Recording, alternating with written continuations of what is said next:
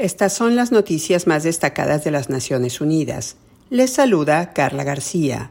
La Oficina para la Coordinación de Asuntos Humanitarios y la Agencia de la ONU para los Refugiados solicitaron este miércoles a los donantes internacionales 5.600 millones de dólares para asistir a millones de personas afectadas por la guerra en Ucrania.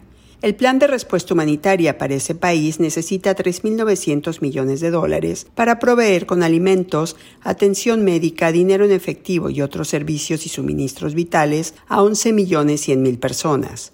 Por su parte, el Plan de Respuesta para Refugiados de Ucrania precisa 1.700 millones de dólares para ayudar a 4.200.000 ucranianos que se encuentran en 10 países de acogida. Como consecuencia de la guerra iniciada hace casi un año con una operación especial del ejército ruso en territorio ucraniano, cerca del 40% de la población en Ucrania necesita protección y ayuda humanitaria en una crisis de magnitudes no observadas durante décadas en Europa. El coordinador de la ONU para ayuda de emergencia, Martin Griffiths, afirmó que la guerra continúa causando muertes, destrucción y desplazamientos a diario y en una escala asombrosa.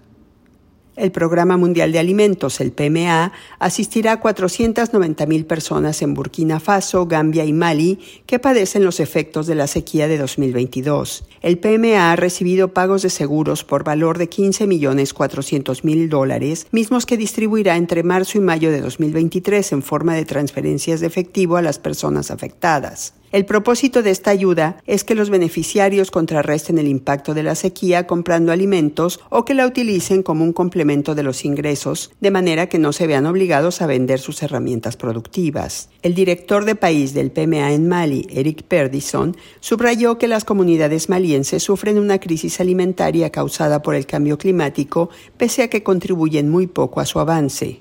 Los agricultores de África Occidental sufrieron pérdidas y daños en sus cultivos y medios de subsistencia debido a la extensa sequía que afectó la temporada agrícola de 2022, generando escasez de alimentos e inflación. El seguro climático permite que las comunidades se recuperen de pérdidas y daños, evitando que lleguen a situaciones de hambre. Un informe de la Organización Mundial de la Salud, la OMS, sobre sanidad en las prisiones europeas señaló que la respuesta de los países al COVID-19 en las cárceles fue buena en general. Sin embargo, también resaltó áreas de preocupación entre las que destacan el hacinamiento y la falta de servicios de salud mental. El estudio, elaborado con datos de 36 países del bloque europeo, reveló que en 2020 la condición más prevalente entre las personas en prisión fueron los trastornos de salud mental que afectaron a cerca de un tercio de la población carcelaria. La causa más común de muerte en las prisiones fue el suicidio, con una tasa mucho más alta que en la comunidad en general. Por otra parte, uno de cada cinco países reportó hacinamiento, una situación con consecuencias negativas para la salud. El informe también refiere deficiencias en los servicios preventivos, incluido el acceso a la vacunación. La OMS recordó que el encarcelamiento nunca debe convertirse en una sentencia a una peor salud y que todos los ciudadanos tienen derecho a una atención médica de buena calidad independientemente de su estatus legal. La situación de las personas afectadas por la lepra en Bangladesh muestra que el destacado crecimiento económico del país no está alcanzando a toda la población, dijo hoy una experta de la ONU en Derechos Humanos que pidió proyectos de ley que prohíban la discriminación de quienes padecen la enfermedad. Al concluir una visita de ocho días a Bangladesh, la relatora especial sobre la eliminación de los afectados por la lepra y sus familiares, Alice Cruz, señaló que la lepra se esconde bajo múltiples capas de exclusión sistémica, discriminación estructural y negligencia institucional. De acuerdo con la OMS, Bangladesh tiene el quinto mayor número de casos de lepra en el mundo y las informaciones relevantes indican transmisión persistente, diagnóstico tardío y brechas en el sistema de salud.